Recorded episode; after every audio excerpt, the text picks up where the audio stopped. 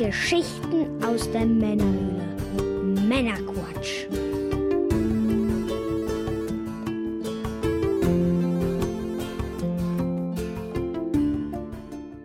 Willkommen zum Männerquatsch, dem Podcast von zwei quatschenden Männern für alle. Mit dem Mike. Das sind wir und ihr. Hallo? Und ich bin der Björn. Hallo zusammen. Hallo Björn. Letztes Mal hat es fast geklappt.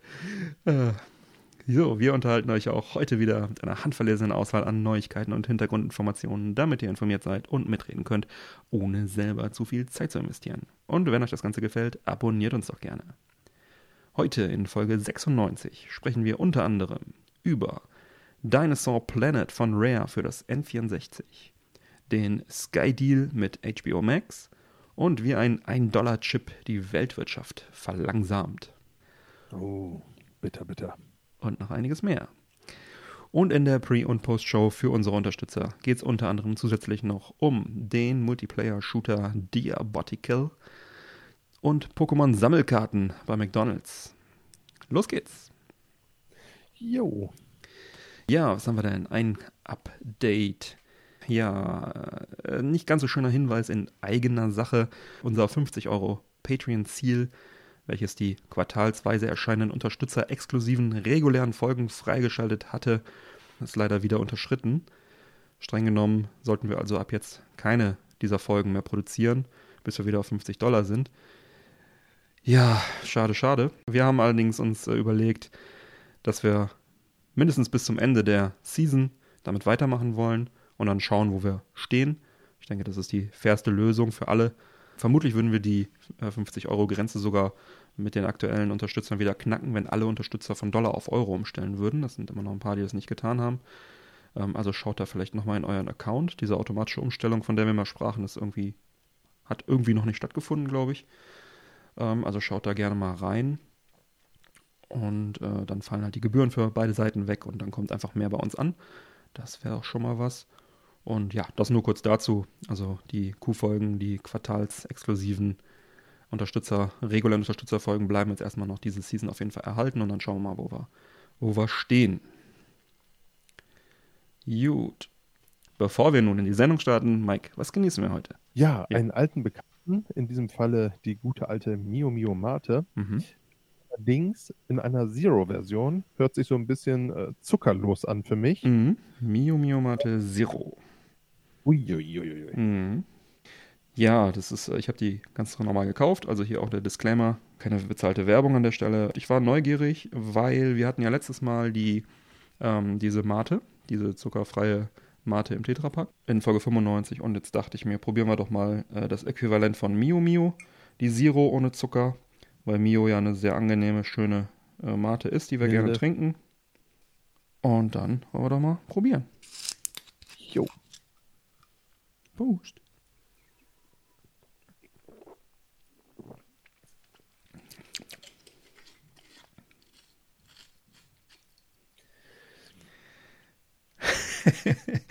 okay, ich deute jetzt mal einfach Mikes Gesicht und äh, wir gucken mal, wie sich das Ganze über die Sendung im Laufe der Folge entwickelt. Entwickelt. Ei, ei, ei. Gut. Dann äh, geht's mal los mit Retro. Ich könnte auch direkt mein Fazit ziehen darüber. Nein, nein. Nachdem kürzlich das unveröffentlichte GoldenEye 007 für die Xbox Live Arcade für die 360 auftauchte, sprachen wir in Folge 91 drüber, kam jetzt ein weiterer Titel ähnlichen Kalibers an die Oberfläche. Die Rede ist von dem Action-Adventure Dinosaur Planet von Rare für das N64. Das Spiel war ab etwa 1999 in Entwicklung und wurde nach dessen Einstellung dann überarbeitet und in veränderter Form dann für den GameCube unter dem Titel Star Fox Adventures veröffentlicht. Ja, das war damals eine dieser sehnlich erwarteten exklusiven Top-Titel von Rare, äh, die halt in einem Atemzug mit Banjo-Kazooie, Diddy Kong Racing, Conker's Bad for Day und Perfect Dark genannt wurde. Die Beta von Dinosaur Planet für das N64 stammt jetzt von einem privaten Sammler in Schweden und wurde von Forest of Illusion im Internet Archive veröffentlicht. Das Internet Archive haben wir in Folge 24 schon mal drüber gesprochen und zu dem Thema empfehle ich auch den unseren Bonusinhalt, das Interview mit Jason Scott von The Internet Archive frei für alle auf patreon.com oder in unserem Unterstützer-RSS-Feed. Ja, im Internet Archive liegt also jetzt die Version vom 1. Dezember 2000 vor von diesem Spiel und es scheint ein recht später Bild zu sein, da die Hauptcharaktere bereits, äh, der Hauptcharakter bereits durch Fox McCloud ersetzt wurde. Ja, John Linneman hat ein 20-minütiges Video auf Digi Digital Foundry Retro online gestellt. Da zeigt er, dass das Spiel ausführlich zu spielen ist, aber kein kompletter, kompletter Durchgang, ein komplettes Durchspielen nicht möglich ist. Laut Forest of Illusion gibt es wohl auch Probleme, das ROM auf Emulatoren abzuspielen, aber mit einer Flashcard auf Original-Hardware läuft es wohl deutlich besser. Kevin Bayliss, ein ehemaliger Rare-Mitarbeiter, hat also auch diesen Prototypen gesehen und das hat einige Erinnerungen bei ihm hervorgerufen und getriggert und er hat sich dann geäußert und so erinnert er sich, ursprünglich sollte Timber the Tiger aus Diddy Kong Racing der Hauptcharakter des Spiels werden und dieser sollte auch vorher schon von RC Pro M64 der Hauptcharakter werden. Daraus wurde dann Diddy Kong Racing und Diddy wurde der Hauptcharakter. Naja, geplant war auf jeden Fall mit Dinosaur Planet ein 3D-Action-Adventure im Fantasy-Stil und im Stil von äh, Legend of Zelda, Ocarina of Time zu entwickeln, aber eben in prähistorischer Umgebung. Und Timber, der kleine Tiger, sollte dann also mit seinem Rucksack so eine Zeitreise-Abenteuer erleben das sollte es nicht so kommen, denn noch bevor da das zu einem Star Fox-Titel wurde, wurde Timber von Rare durch den Charakter namens Wolf bzw. Saber in Anlehnung an ein älteres Rare-Spiel ersetzt und es kam noch ein zweiter Charakter hinzu, Crystal, mit anderen Fähigkeiten. Saber äh, hatte dann auch keine sehr lange Karriere, denn wie ich eben schon sagte, kam Nintendo dann mit der Idee um die Ecke, das Spiel doch ins Star Fox-Universum zu packen und dass es doch dort spielen könnte und dass es gut passen würde. Und das sah Rare genauso und so sollte der Titel dann Star Fox Adventures Dinosaur Planet heißen. Und daraus wurde dann später 2002 Star Fox Adventures für den GameCube. Also es wurde dann also auf dem N64 dann eingestellt und wurde auf den GameCube portiert, weil halt einfach der, äh, der die Veröffentlichung vom GameCube immer näher rückte und das N64 dann so langsam doch über den Zenit hinaus war. Ja, und die vollen Erinnerungen von Kevin Bayliss, die können auf videogameschronicles.com äh, nachgelesen werden. Das ist auch recht interessant. Er schreibt da noch ein bisschen, wie sie eine Messe-Demo zusammengekloppt haben und da sind seine Notizen aus den Meetings von äh, mit Nintendo, seine handschriftlichen. Ist also auch sehr, sehr spannend, sich das mal anzuschauen. Verlinke ich auf jeden Fall in den Shownotes von Folge 96 ja, auf jeden Fall eine interessante Geschichte, die das Spiel so hinter sich hat. Ich erinnere mich da auch noch sehr gut an, den, an die Artikel in den Magazinen von damals. Rare-Spiele galten ja damals noch als mehr oder weniger sichere Hits und das N64 hatte ja jetzt auch nicht unendlich viele Spiele und da war man dann natürlich schon sehr gierig auf neue Spiele, besonders von Rare, also vermeintliche Top-Titel. Und von daher haben sich da sehr, sehr viele Spieler auch immer, äh, sehr, sehr viele Spieler auch dann darauf gefreut. Ich war einer von ihnen und ja, ich kann auf jeden Fall auch das Video von Digital Foundry Retro empfehlen. Da werden auch so ein bisschen die Unterschiede von der N64 Beta zur finalen GameCube-Version dann ähm, beleuchtet und, und gezeigt. Da hat sich dann doch nochmal auch einiges getan. Trotzdem sehr beeindruckend, was das N64 da geleistet hat. Und ja, jetzt interessiert mich natürlich die Meinung unserer Hörer. Frage in die Männerquatsch Society. Erinnert ihr euch noch an das Spiel fürs N64? Habt ihr es damals herbeigesehnt? Und werdet ihr jetzt diese Beta-Version dann ausprobieren. Ich wollte es eigentlich ausprobieren, ich habe es aus Zeitgründen leider nicht geschafft, werde ich aber noch nachholen. Das interessiert mich schon, das mal anzuspielen, auch im Vergleich zu dem neuen Ding. Ja, teilt eure Meinung gerne mit der Männerquatsch Society im Episodenquatsch-Kanal auf unserem Discord-Server. Den Link zum Discord gibt es auf unserer Webseite. Und alle Links zu diesem Beitrag, wie gesagt, in den Shownotes zur Folge 96. Boom. Erinnerst du dich noch an das Spiel, Mike? Nein. Sehr gut. Ein herzliches Dank geht an dieser Stelle an all unsere Unterstützer. Denn unser Ziel ist es, laufende Kosten decken zu können und den Podcast so auch langfristig am Leben zu erhalten. Tretet der Männerquatsch Society bei, werdet offizieller treuer Hörer bei Patreon und erhaltet unter anderem zeitexklusive Sonderfolgen, exklusive Unterstützerfolgen sowie die Pre- und Post-Show, welche Pi mal Daumen 20 bis 30 Minuten extra pro Folge macht. An dieser Stelle noch einmal vielen, vielen Dank an alle unsere Unterstützer. Vielen Dank. Wie ihr wisst, freuen wir uns ja immer sehr über Bewertungen, am liebsten bei iTunes oder in der Apple Podcast App oder direkt bei iTunes auf dem PC oder auf dem Mac. Gleiches gilt natürlich auch für jede andere App, mit der ihr uns hört, wo man Bewertungen abgeben kann. Also tut dies gerne und fleißig. Wir würden uns sehr darüber freuen. An alle, die bereits uns bewertet haben, vielen, vielen Dank. Wenn die Bewertung dann sogar noch einen Text hat, dann lesen wir diesen übrigens auch ganz gerne mal in der Sendung vor. Dann kommen wir zu den Games with Gold im April 2021. Ja, Games with Gold ist ein Abo-Modell, mit dem man online zocken kann und man bekommt monatlich eine Auswahl an kostenlosen Spielen. Dieses Mal dabei für die Xbox Series XS und Xbox One Vikings, Wolf of, Wolves of Midgard. Das ist ein solides Action-Rollenspiel mit Wikinger-Thematik aus 2017. Dann auch für die Xbox Series XS und Xbox One Truck Racing Championship. Mittelmäßiges Tru Truck-Rennspiel. Scheint kein großer Hit gewesen zu sein.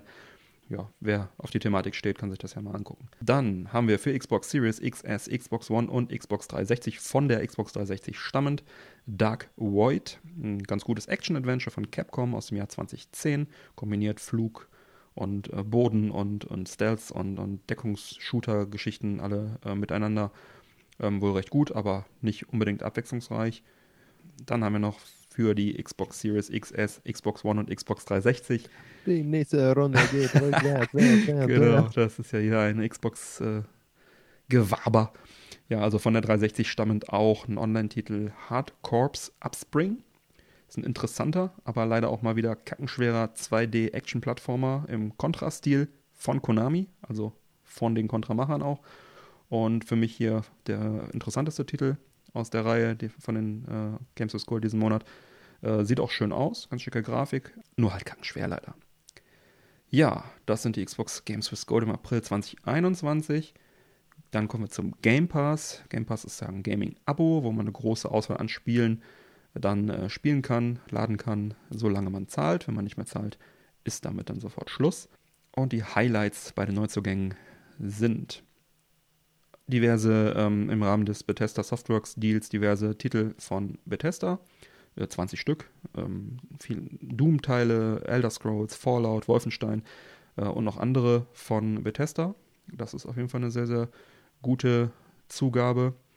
Dann haben wir Empire of Sin von Romero Games, genau, Mr. Doom, John Romero. Für Cloud, Konsole und PC ist das im Game Pass mit drin. Dann Nier Automata, jetzt auch für PC. Outriders, das ist auch so ein neues Ding, ein Shooter-Ding ist das, glaube ich. Mittel- bis gute Wertungen bekommen. Dann haben wir Grand Theft Auto 5 für Cloud und Konsole. Dann oh, okay. Yakuza 6 Cloud, Xbox und PC. Und damit ist das Ding auch nicht mehr exklusiv für die PS4 erhältlich, sondern jetzt auch dann auf Xbox und PC. Und dann noch Octopus Traveler, ebenfalls Cloud, Xbox und PC und das verliert damit seine Switch-Exklusivität. Das sind alles Titel, die man sich mal anschauen kann. Dann haben wir noch ein paar allgemeine Neuigkeiten zu den Microsoft Services, denn es gibt eine Namensänderung und zwar wird aus Xbox Live das Xbox Network bedeutet in dem Fall? Das bedeutete einfach erstmal nur eine Namensänderung, also vom Inhalt tut sich da nichts. Der Grund sei, laut einem Microsoft-Sprecher via Gameswirtschaft, man wolle sich mit dem kostenlosen Betriebssystem, dem Xbox Network, von dem kostenpflichtigen Xbox Live Gold abgrenzen. So dass da also eine klare Abgrenzung ist. Xbox Network ist das Betriebssystem und der Xbox Live Gold äh, Pass der äh, ist dann halt entsprechend kostenpflichtig. In den ebenfalls kostenpflichtigen Game Pass gewährt Sarah Bond, Microsofts Corporate Vice President of Gaming Ecosystem, in einem Gespräch mit dem Forbes Magazin weitere Einblicke. Bond, Sarah Bond. So geben Abonnenten des Microsoft Game Pass, des Xbox Game Pass, offenbar durchschnittlich mehr für weitere Spiele und Zusatzinhalte aus als Nicht-Abonnenten. Ist ja auch interessant. Und im Vergleich zu Videostreaming-Diensten wie Netflix oder Amazon schaffe ein Abo-Service wie Xbox Game Pass zusätzliche Anreize hinsichtlich der Monetarisierung. Der Spieler würde Geld für Mikrotransaktionen und äh, DLCs und auch für weitere Spiele ausgeben. Außerdem würden Abonnenten durchschnittlich 20% länger und 30% mehr Spiel, Spiele spielen. und das in 40% mehr unterschiedlichen Genres als Nutzer ohne Abo. Ne, also unterm Strich, der Game Pass sorgt dafür, dass mehr Geld umgesetzt wird für die Publisher, was für die gut ist, dass die Spieler deutlich mehr spielen, deutlich mehr unterschiedliche Sachen halt auch spielen, weil sie halt so eine große Auswahl halt auch haben an Sachen, die sie sonst vielleicht einfach gut für gar nicht holen würden. Ja, und die Spieler, ja, das ist was gut für die Spieler. Genau, was gut für die Spieler ist. Und so ist es echt eine Win-Win-Geschichte. Und der einzige Pferdefuß an diesem Game Pass ist ja, dass die Spieler auch einfach irgendwann wieder verschwinden können. Ne, Also Ja, du richtig. spielst und äh, aber das ist, denke ich mal, auch so ein, so, ein, so ein unterschwelliges Druckmittel so ein bisschen von Microsoft, dass sie sagen, Spiele. genau, du hast, genau, Spiel jetzt. Kann sein, dass es in einem halben Jahr weg ist. Und wenn es dir gefällt und du willst es halt einfach nicht mehr loslassen, musst du es halt kaufen. Das wird sicherlich auch da mit reinspielen. Aber ich bin auch ein großer Fan, einfach genau aus dem Grund, weil man einfach viel mehr unterschiedliche Sachen anspielen kann. Ne, auch viele Genres, Sachen, die ich niemals kaufen würde, die ich sonst vielleicht auf einer Messe oder so anzocken würde, kann ich dann jetzt einfach in Ruhe anspielen. Und dann bleibe ich mal irgendwo kleben und dann habe ich auf einmal ein Spiel gespielt, was ich sonst einfach gar nicht gespielt hätte. Also es ist schon wirklich äh, eine schöne Sache. Ja. Und dass die Leute auch für Mikrotransaktionen und DLCs mehr Geld ausgeben, war bis jetzt eine Theorie von mir, aber das ist jetzt hiermit von Microsoft auch bestätigt. Macht aber auch Sinn, weil in dem Moment, wo du irgendwo deine Kontoverbindung eingegeben hast, bist du halt auch tatsächlich nur noch einen Klick davon entfernt, eine zu machen. Ja, und viele denken sich wahrscheinlich auch, hey, ich habe jetzt hier dieses Spiel, keine Ahnung, entdeckt, irgendein Spiel entdeckt, was mir gut gefallen hat. Ich habe es jetzt zehn Stunden gespielt, bin durch, find's geil, habe nichts dafür, vermeintlich nichts dafür bezahlt, ist ja im Abo drin. Ach komm, dann gebe ich die 10 Euro für den DLC noch aus und dann habe ich noch mehr. Ne? Also ich denke mal so, wenn auch Mhm. viele denken, macht ja auch Sinn. Sinn. Und von daher auch äh, sicherlich auch immer noch ein guter Deal. Gut, Ja, dann gibt es ja noch das Cloud Gaming Beta, ehemals xCloud. Da gibt es auch eine kleine Neuerung bzw. Angleichung an die stationären Konsolen, denn die Abwärtskompatibilität wird Teil von Cloud Gaming. 16 Spiele sind momentan am Start und weitere sollen folgen. Und ich freue mich schon drauf, wenn Microsoft den Service dann auch endlich mal aus der Beta rausholt. Ist ja also der Streaming-Dienst im Prinzip, ne? so Stadia-mäßig. Ähm, Mhm. Und dass wir dann hoffentlich auf den Xboxen dieser Welt endlich, abseits von Android, wo es momentan ja nur verfügbar ist, dann, äh, oder auf weiteren Clients, mir eigentlich egal, welcher Client das letztendlich ist, ob das mein, mein Fire TV-Stick ist oder was auch immer, Hauptsache ich kann dann auch endlich äh, mal diese Xbox-Games Stadia-mäßig streamen. Denn Stadia hat ja ganz gut funktioniert, wie wir auch schon besprochen haben. Ist ja dann Teil des Game Pass, von daher eigentlich nur Zusatzcontent, ohne Zusatzmühe. Mike, wie sieht's denn bei den PlayStation Plus Spielen im April 2021 aus? Großartig wie quasi jeden Monat in der schönen Welt von Sony. Diese schöne Welt von Sony. PS Plus ist ja ähnlich wie Games with Gold ein Abo-Modell, Mhm. welches man benötigt, um online spielen zu können. Als Dankeschön bekommt man hier dann als äh, Halter eines aktiven Abos von Sony dann auch monatlich immer ein paar nette Spiele geschenkt. Mhm. Und im April möchte ich mal behaupten, ist zumindest ein richtiger Knaller dazwischen, Mhm. nämlich in dem Fall Days Gone für die PS4. Haben Oh, wir in der Vergangenheit auch schon darüber berichtet. Ja. Ist ein Survival-Horror-Game, wurde durchweg gut bewertet und äh, ist ehrlich gesagt auch mein Highlight diesen Monat. mhm. Dann haben wir Zombie Army 4, Mhm. Dead War, auch für die PS4. Mhm. Auch hier kämpft man wie schon in den Teilen zuvor gegen Horden von Zombies. Mhm. Ja, da ist Sony diesen Monat sicherlich treu geblieben mit der Thematik. Mhm. Das Spiel ist gut, sicherlich kein Highlight, aber für zwischendurch Mhm. ja, könnte es sicherlich Laune machen. Mhm. ist noch was dabei ist. Für die PS5 haben wir Oddworld Soulstorm. Mhm. Da haben wir schon ein bisschen drüber gesprochen. Hier ähm, ja, bekommt man im Endeffekt auch das, was man von der Oddworld-Reihe gewohnt ist. Neuer Oddworld-Teil, Äh, ja. Mhm. Genau. Ähnlich wie seine Vorgänger ist es ein 2,5D Side-Scrolling Plattform-Puzzler. Mhm. Ja, wie man es halt so kennt. Ne? Also Ja. alles in allem möchte ich sagen, hat sich da diesen Monat Sony nicht lumpen lassen. Ja, klingt ganz gut. Da sind die auf jeden Fall wieder vorne mit dabei. Allein schon wegen Days Gone. Oddworld ist ja auch gut Spiel, Geschmackssache. Zombie Army, ja gut. Pff.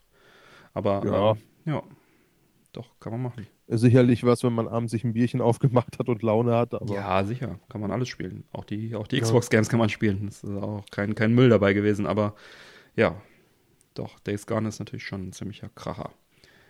Gut. Ja, Sony wieder vorne. Oh, welch Wieder. Wunder. Ja, verrückt. Wupp, wupp. ja, scheint wahrscheinlich auch so ein bisschen dran zu liegen, dass da einfach andere ähm, Wege gegangen werden, ne? Ja, also ich denke auch, dass. Oder ähm, andere Schwerpunkte gesetzt genau. wurden. Ich denke, Sony versucht da bewusst aufzutrumpfen in diesem, äh, in den Plus-Titeln. Microsoft hat halt einfach den Game Pass und deswegen, Will den pushen. ja, vernachlässigen sie, glaube ich, so ein bisschen einfach dieses Gold. Also anders kann ich mir nicht vorstellen, dass sie da so häufig mittelmäßig bis, äh, bis unterdurchschnittliche Spiele reinpacken. Ja. Nimm das, was sie günstig kriegen. Ja. Ja, gut. Dann so viel dazu. Ja, ansonsten gibt es von Sonys Seite auch wieder was ganz Interessantes zu äh, berichten. Mhm. Denn nachdem Jade äh, Raymond mit ihrer Anstellung bei Google ja bekanntlich kein großes Glück hatte, Mhm. sprachen wir in Folge 92 darüber.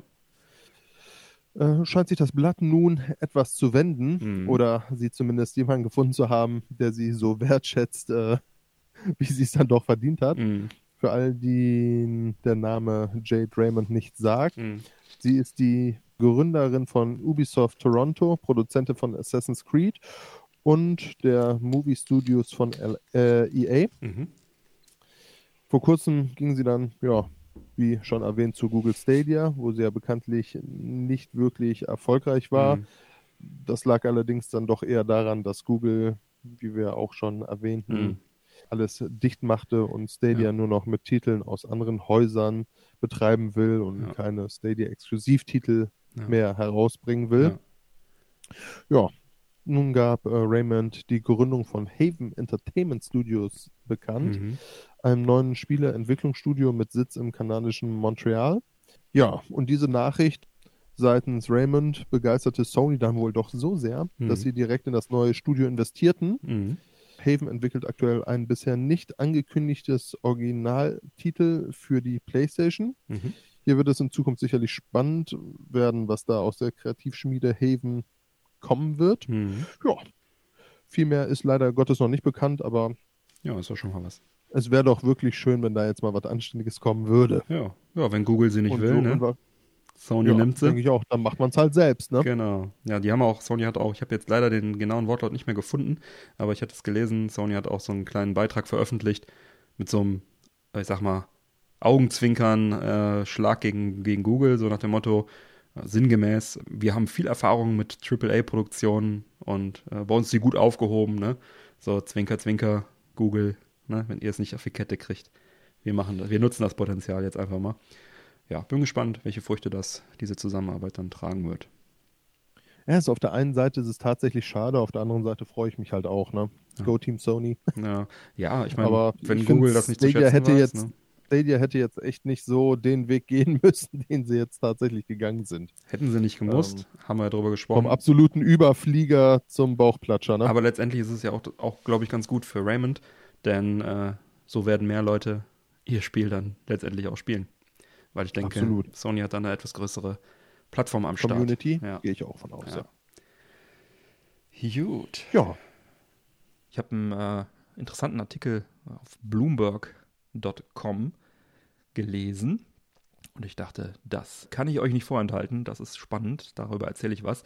Gibt ja aktuell einen Engpass bei Computerchips. Das hat ja der ein oder andere schon mitbekommen, der vielleicht eine Next-Gen-Konsole haben möchte.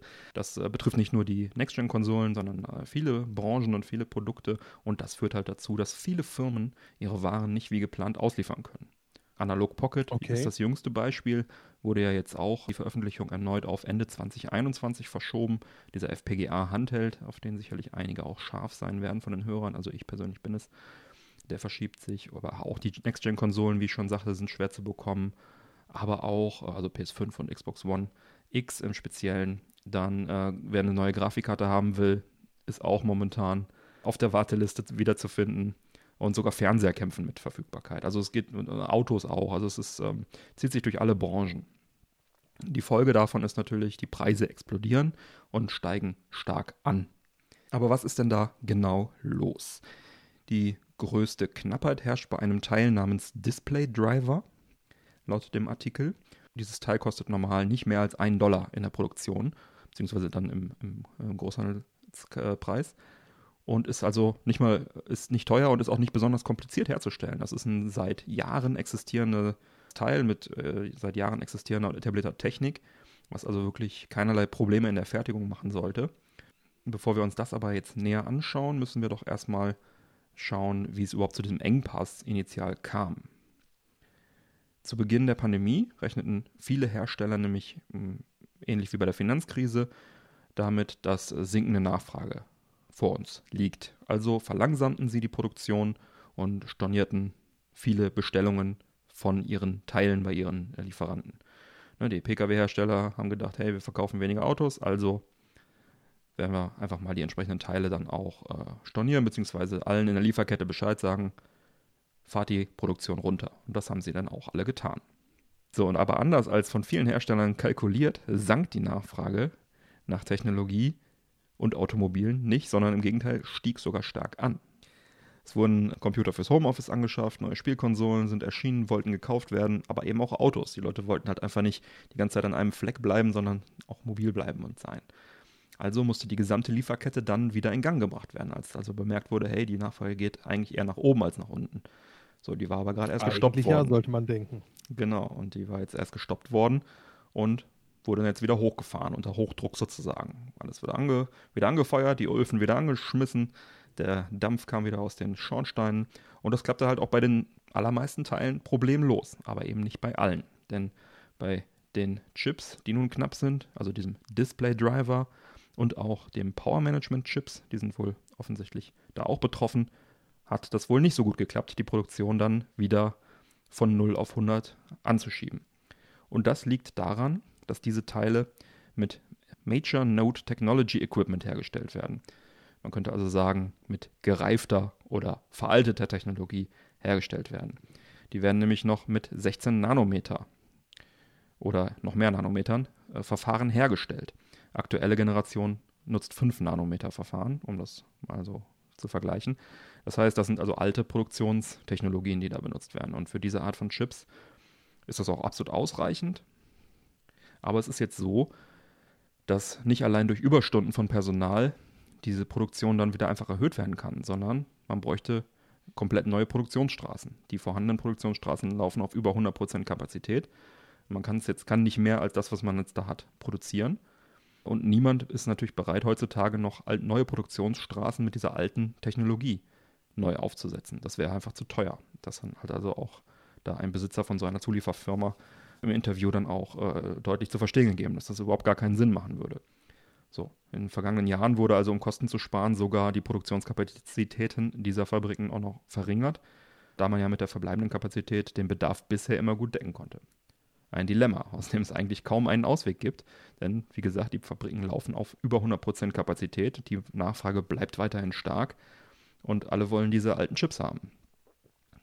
Dazu kommt noch, dass äh, noch ein paar verschlimmernde Faktoren, denn eine Chipfabrik in Texas ist äh, durch einen Wintersturm lahmgelegt worden für einige Zeit. Da gab es wohl irgendwie den, also Schneesturm und, und was eigentlich da in Texas nie der Fall ist, das ist ja Süd-USA. Das ist ja eigentlich immer geiles Wetter und da war also Schneesturm, Wintereinbruch und das Ding hat eine Chipfabrik auch noch dann erwischt. Wenn es läuft, dann läuft Genau. Ne?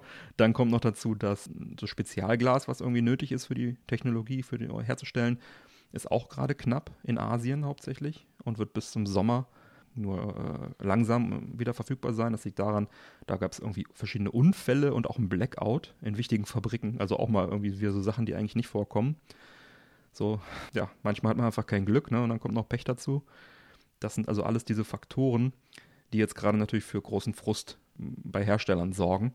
Mhm. Denn stell dir vor, du hast ein 30.000 Dollar Auto oder Euro Auto produziert, was eigentlich fertig ist und da fehlt halt nur noch so ein, ein Dollar Teil, so ein Display Driver oder was auch immer. Und da kann der Wagen nicht ausgeliefert werden, weil das Navi nicht funktioniert. Oder beim Tesla, wenn da der Hauptcomputer nicht funktioniert in der Mitte, dann funktioniert da gar nichts. Ne? Aber auch bei Fernseher, auch bei Grafikkarten, bei Konsolen bringt dir nichts, wenn du 99% der Geräte fertig hast, aber eben nicht kein einziges, was 100% fertig ist. Ja, dann können die einfach nicht ausgeliefert werden, wegen einem blöden Teil. Ja. Ja, bitter, bitter. So ist es. Und jetzt kann man eigentlich nur warten, bis genügend Chips wieder nachproduziert wurden. Analysten sprechen davon, dass Ende 2021, Anfang 2022 sich der Markt langsam erholt haben sollte. Aber ich finde es halt einfach super krass, dass wegen so einem billigen Teil oder ein oder zwei billigen Teilen, die auf einer alten Technologie basieren, wo die Chips aber mittlerweile irgendwie überall drin sind. In jedem Fernseher ist halt so ein Display-Driver drin, in jedem Auto mittlerweile, ne, in den Spielkonsolen, diese Power-Management-Chips, nehme ich an, äh, sind da verbaut. Also es ist unglaublich, aber immer interessant zu sehen, was da so hintersteckt und woran es liegt, woran es gerade hängt und äh, wie viele ungünstige Faktoren da zusammenkamen, dass es jetzt zu dieser Chip-Shortage kam. Denn hätten die die Nachfrage nicht, äh, nicht unterschätzt, hätten sie gar nicht runtergefahren wäre dann nicht irgendwie Unfälle, äh, Blackout und Schneesturm da gewesen, wäre es vielleicht auch gar nicht so schlimm gewesen. Also ist schon krass. Ist nicht alles. Wahrscheinlich ist, haben sie sogar tatsächlich so kalkuliert. Ja, es ist äh, ungläubig, sag ich mal. jo. Ja, auf jeden Fall ein spannendes Thema mit einem ungünstigen und traurigen Auswirkungen für uns. So können wir alle unsere Next-Gen-Konsolen erst etwas später kaufen. Ja, dann kommen wir zum Filmbereich. Oh, wir sprachen ja bereits in Folge 92 darüber. Die Beträge von Sky mit HBO sorgen dafür, dass die meisten HBO Max-Inhalte in Europa exklusiv bei Sky laufen. Somit macht es für HBO Max derzeit keinen Sinn, ihren Dienst auf Territorien anzubieten, wo Sky vertreten ist. Ja, weil die Inhalte sind halt bei Sky. Andererseits muss sich Sky halt auch überlegen, was sie nach Ablauf des Deals dann für Inhalte noch haben und senden können. Denn äh, viele Studios machen ja jetzt hier diese Eigenvermarktung des Videostreamings, HBO Max, Paramount Plus und so weiter, haben wir auch drüber gesprochen in Folge 92. Jetzt gibt es weitere Details über den Sky Warner Deal, die halt jetzt verraten, wie sich das genau verhält, wie lange Sky da jetzt also noch auf den HBO Max Serien ja, sich ausruhen kann sozusagen. Ne? Es wurde bekannt, dass der Exklusivvertrag welche schon 2019 geschlossen wurde, noch eine Laufzeit hat bis 2025. Würde bedeuten, dass ich noch eine Zeit lang Spaß mit meinem Sky kriege. Genau, das ist also auf jeden Fall noch eine äh, ausgedehnte Schonfrist. Und neben Deutschland kann HBO Max somit auch nicht in Großbritannien und Italien an den Start gehen. Da sind halt auch noch, da ist auch noch Sky entsprechend groß vertreten. Ja, jetzt müssen sie halt schauen, entweder warten oder schauen, ob sie es anderweitig irgendwie beendet bekommen. CEO von, der CEO von Warner Media, Jason Kieler, hat jetzt diese Fakten bekannt gegeben. Und Kieler war wohl zuvor bei Hulu und sagte, einer seiner größten Fehler war, dass er mit Hulu nicht den ausländischen Markt äh, in Angriff genommen hat. War ja so ein, so ein Zusammenschluss von mehreren großen Studios. Äh, Disney hing da drin, äh, viele, viele große Studios hingen da drin. Und mittlerweile ist es äh, hauptsächlich Disney ja, so haben sie sozusagen den, den, den Zeitvorteil. Anschluss gegen, zu Netflix genau, verpennt. Ganz genau. Ja. ja, jetzt hat er das große Problem, dass er in seiner Karriere zum zweiten Mal vor derselben bescheidenen Herausforderung genau. steht, das Ganze wieder glatt zu ziehen. Ja. Wobei da natürlich auch die Frage ist, inwieweit er das überhaupt hinkriegt. Ja. Ähm, gerüchtemäßig ist er da wohl daran, irgendwie diese Deals zu überarbeiten und zu gucken und zu machen. Das Ganze scheint allerdings noch nicht wirklich von Erfolg gekrönt zu sein, weshalb man ja, aktuell auch nicht davon ausgehen sollte, dass HBO Max vor 25 nach Deutschland kommt. Und auch dann ist die große Frage, ob es überhaupt noch Sinn macht oder nicht doch mehr Sinn macht, an diesem Deal festzuhalten, ja. weil dann natürlich der Vorsprung zu der Konkurrenz, welche jetzt ja auch nicht klein ist, äh, vorsichtig gesagt etwas das, verspielt ist. Das äh, Ärgerliche ist ja, dass es ja also für ihn unverschuldet, weil der Mann hat erst im Frühjahr 2020 bei Warner angeheuert und da stand der Deal Richtig. schon von seinem Vorgänger. Und dieser Vorgänger scheint ein ziemlicher äh, Vollhonk gewesen zu sein. Denn er naja, hat, hat so gedacht wie er selbst vor ein paar Jahren, ne? als er das mit Hulu verraucht hat. Ja gut, aber da hat er einfach nur nicht den Angriff gestartet, aber er hat nicht bei Hulu die Rechte irgendwie international auf lange Jahre jemand anders gegeben. Nur halt dieser Vorgänger von, von ihm bei, bei Warner hat halt sehenden Auges das sozusagen vergeben, die Rechte.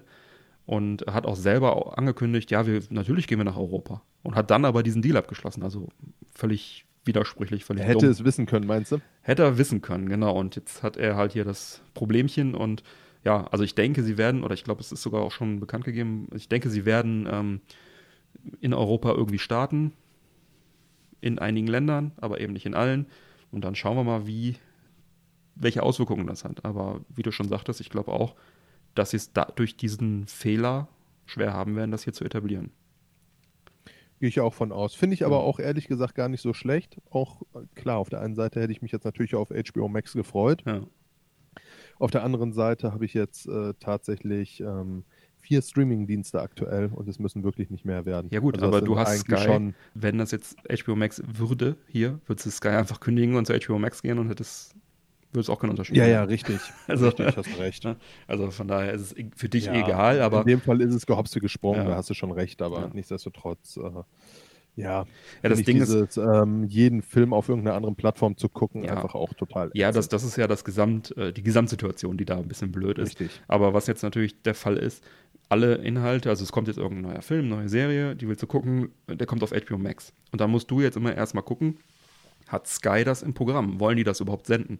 Weil sie dürfen offenbar alles senden, aber nehmen sie es auch ins Programm. Ne? Und ist es, also wenn jetzt irgendwie hier die von äh, Josh Whedon, die Serie, über die wir gesprochen haben, kommt ja jetzt zu Sky, hast ja, äh, glaube ich, auch schon Ja, am erzählt. Sonntag meine ich. Ja. Am Sonntag ist es soweit. Genau, aber hätte ja auch nicht sein müssen, dass die das reinnehmen, dass sie sagen, äh, Josh Wer, ja, kennen wir nicht, brauchen wir nicht, senden wir nicht. Hätte ja auch sein können. Ne? Und wenn HBO das selber macht, dann, äh, dann hätte man halt eine höhere Sicherheit, dass es dann auch kommt. Absolut, ja. Ja. Ja, ähnlich ist ja diese, dieses Experiment, was äh, Warner äh, gebracht hat, dass sie die Filme jetzt eben nicht ins Kino bringen während der Pandemie, sondern äh, die nur auf ihren Streamingdiensten verscherbeln. Aber da gibt es, glaube ich, auch Neuigkeiten, oder? Da gibt es auch Neuigkeiten, denn davon wollen sie jetzt tatsächlich 22 wieder abrücken. Mhm. Und äh, so möchte Warner da tatsächlich die Kinofilme wieder auch im Kino veröffentlichen Mhm. Und nicht wie bisher zeitgleich auf HBO Max mitstreamen, Mhm. dass man da die Wahl hat. Mhm. Also da bekommen die Kinos tatsächlich wieder ihren Zeitvorteil. Cool. Cool auf der einen Seite, auf der anderen Seite hat man da natürlich auch wieder so ein bisschen den Druck erhöht, nachdem man es jetzt so gemacht hat und die Mhm. Kinos natürlich sehr angeschlagen Mhm. sind. Früher hatte man im Kino einen Zeitvorteil von 90 Tagen Mhm. bevor das Ganze dann gestreamt wurde. Das hat äh, Warner jetzt tatsächlich auf 45 Tage gekürzt. Ja. Gut, kann man jetzt drüber streiten, ob das gut oder schlecht ist, aber auf jeden Fall ist es ähm, ja in einer schnelllebigen Mhm. Zeit und unter der Situation sicherlich in Ordnung, was man da macht. Ja. Andere Anbieter wie Paramount haben ähnliche Deals abgeschlossen. Ähm, da jetzt so komplett im Detail darauf einzugehen, würde, glaube ich, so ein bisschen den Ja, ja. Rahmen sprengen, weil da sind tatsächlich immer äh, Studio mit verschiedenen Kinoketten-Deals Ja, geschlossen ja, ja. wurden. Okay. Ja, das Ähm, ist USA, ne? weiß jetzt auch nicht genau, wie es hier ist, aber es wird hier ähnlich Richtig. sein, ja. Na, aber ich sag mal, in dem Moment, wo sie es irgendwo auf eine Plattform hauen, geht es ja bei uns auch auf eine Plattform drauf. Aber man kann ja, denke ich, sagen oder ähm, festhalten, es wird weiter ins Kino kommen, wieder die Filme, dass es ja auch gut ist. sie werden und- wieder eine Zeit lang Genau. exklusiv Wie sein. lange ist ja auch Ja. letztendlich eigentlich Wumpe und dann kommt dieses Hybridmodell, dass es wahrscheinlich sogar auch dann noch parallel im Kino weiterläuft, aber halt auch dann schon gestreamt wird. Ich finde das Genau. gut und zwar aus dem Grund, weil irgendwelche Blockbuster, wenn es möglich ist, möchte ich die im Kino sehen. Andere Filme sind mir dann auch egal.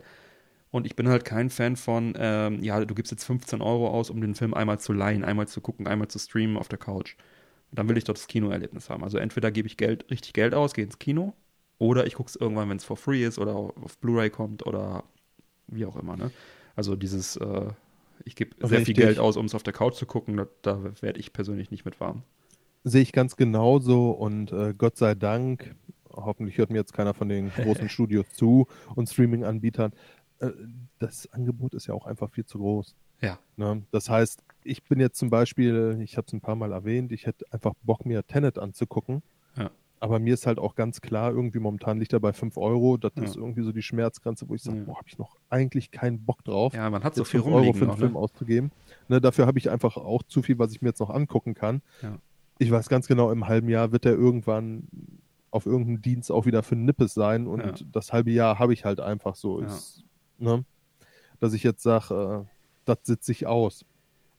Ja, also Also ich bin da ähnlich wie du und äh, von diesen, diesen Spaßpreisen, die sie sich da errechnet haben, Mhm. 30 Euro, weil äh, ein Kinobesuch mit sieben Kindern würde ja deutlich mehr kosten. Ja, sicher. Ideologie, äh, davon bin ich halt sowieso ganz, ganz weit weg. Also der Tag, an dem ich 30 Euro für einen gestreamten Film ausgebe, den ich mir auf dem Sofa angucke, Hm. ist, glaube ich, der Tag, an dem der Karfreitag auf den Ostermontag fällt. Okay. Dann sind wir uns da ja einig. Gut. Absolut.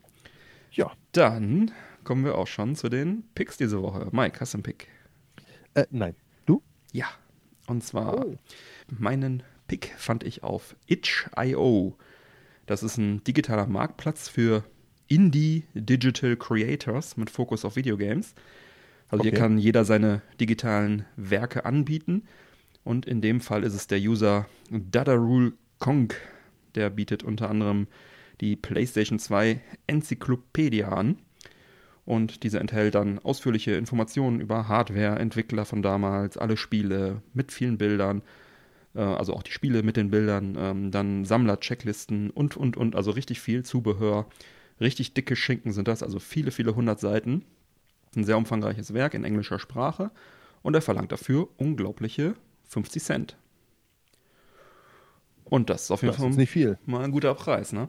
Und das ist noch nicht alles. Er bietet über 30 solcher E-Books für verschiedene Systeme an. Sega, Nintendo, Atari, SNK, sogar Spielzeuge. Das sind ähm, also einige Sachen, die da auch wirklich sehr interessant sind. Und äh, viele von diesen E-Books sind auch kostenlos. Ein paar wenige kosten dann halt irgendwie Geld.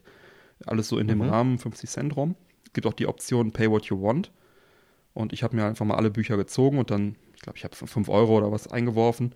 Zusätzlich äh, einfach ne, kleinen Obolus und äh, ja, das ist auf jeden Fall äh, sehr viel E-Book fürs, fürs Geld. Ähm, die sind auch ganz schön gemacht. Klar, man kann bei einzelnen Spielen vielleicht, äh, also er hat teilweise Bewertungen drin, finde ich jetzt nicht passend, weil das ist ja auch immer so ein bisschen ähm, subjektiv, ne? wie, wie jetzt Spiele, Mhm. ähm, wie viel Spaß die machen.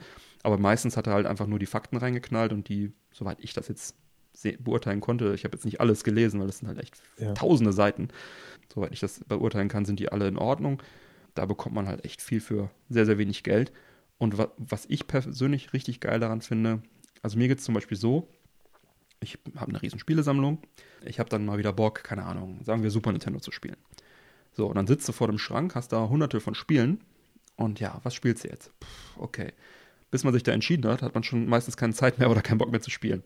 Und wenn man so ein, so ein Buch hat, so eine Enzyklopädie, wo man alle Spiele, die es gibt, drin hat, mit Bildern, kann man die halt schön durchgehen und sagen, ah ja, da hättest du mal wieder Bock drauf. Und dann sozusagen daraufhin dann diese Spiele zu spielen.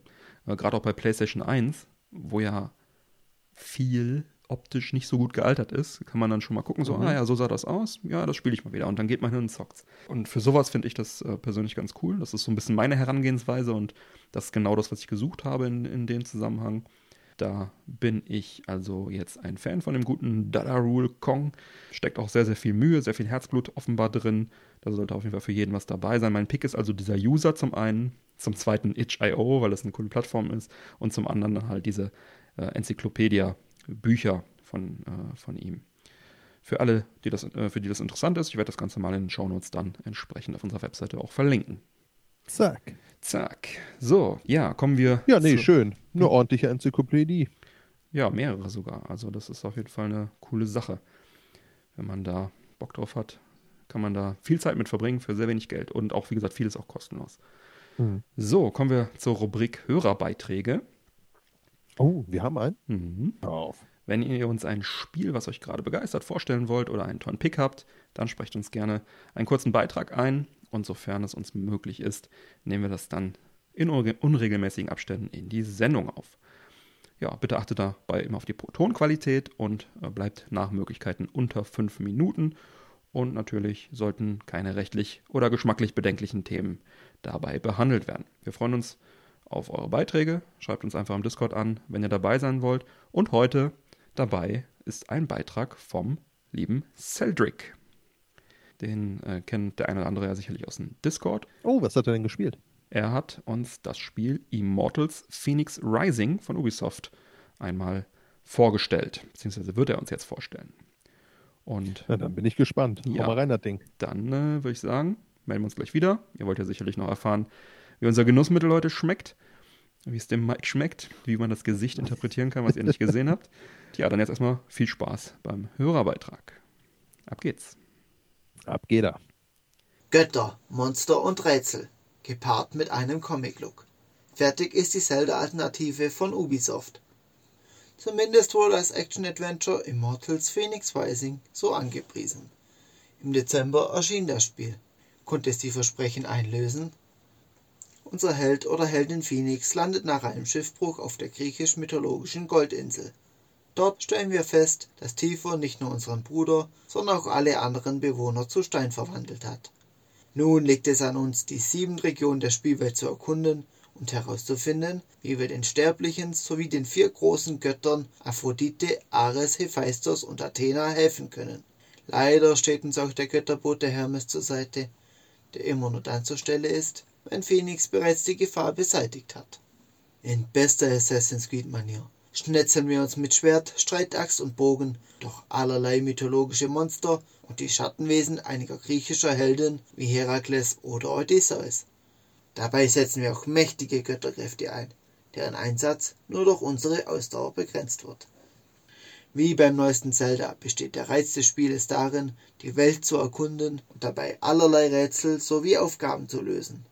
Wir kämpfen nicht nur gegen Gegnergruppen, sondern lösen auch klassische Druckplatten und Bilderrätsel oder nehmen an Pfeilherausforderungen und Zeitrennen teil. Die Highlights sind auch die Sternbilder sowie die Tartarus-Gewölbe, die jeweils mehrere Anforderungen auf einmal stellen. Teilweise erwarten uns im Tartarus sogar einzigartige Spielmechaniken. Dazwischen gleiten wir mit unseren mechanischen Flügeln über die Insel und genießen die Aussicht. Die Technik wirkt durch den Comic-Look nicht taufrisch, schafft es aber dennoch schöne und teils überwältigende Landschaften auf dem Bildschirm zu zaubern. Dann hätten wir noch den Humor. Dieser wird über die zwei unzuverlässigen Erzähler Zeus und Prometheus in die Geschichte eingestreut und durchbricht auch gerne mal die vierte Wand. Ich musste öfters lachen, wenn sich das Spielgeschehen plötzlich ändert, weil Zeus mal wieder der Meinung ist, dass die Erzählung zu langweilig wird. Aber das wird vermutlich nicht allen so gut gefallen. Nach etwa 30 Stunden kann man die Hauptstory beenden. Wer jedoch alles sehen möchte, sollte mindestens 50 bis 60 Stunden einrechnen. Ich hatte 47 Stunden Spaß und Abwechslung, bis mir die Nebenaufgaben dann doch zu eintönig wurden. In Erinnerung bleiben mir aber besondere Momente, wie ein Gewölbe, in dem wir eine Art Minigolf-Parcours absolvieren müssen, oder ein Gewölbe mit einem riesigen göttlichen Flippertisch.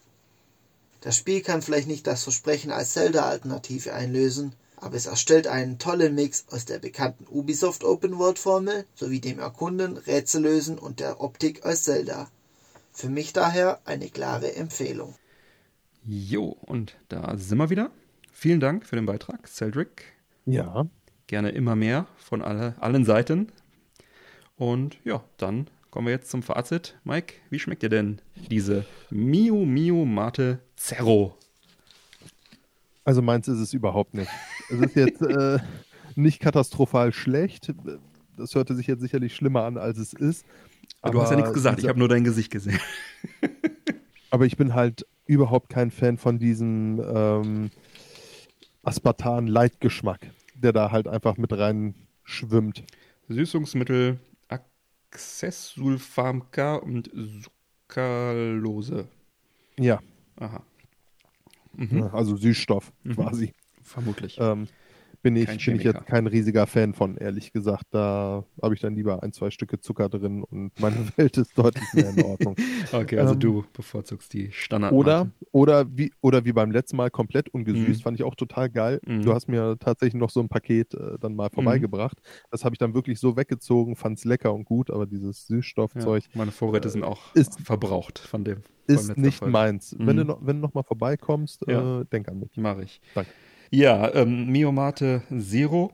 Ähm, mir schmeckt sie ganz gut. Ähm, Mhm. Ich finde, ich mag halt Mate-Geschmack. Hier Mate-Geschmack ist hier deutlich drin. Es ist sehr mild äh, nach wie vor und halt eben ohne Zucker. Das heißt, man kann da auch mit gutem Gewissen dann mal so ein Fläschchen davon trinken oder auch eins mehr. Ja, die mit Zucker schmeckt mir natürlich auch hervorragend. Also schmeckt mir gut. Werde ich sicherlich nochmal kaufen. Ja, perfekt. Ja, Ich nicht. sind wir dieses Mal nicht einer Meinung. Aber Zwei Stühle, eine soll es Meinung. ja geben. Soll es ja geben. Gerade bei Geschmack lässt sich da ja nicht streiten. Nein. Gut, dann schreite ich mal zur Abmoderation. Alle Unterstützer bleiben nach dem Outro noch dran, bekommen dann noch die exklusive Postshow mit weiteren Themen und natürlich den Witz der Woche vom Mike. Uiuiuiui. Neue reguläre Folgen Männerquatsch erscheinen an jedem ersten und dritten Montag im Monat. Damit ihr keine Folge mehr verpasst, abonniert uns doch gerne.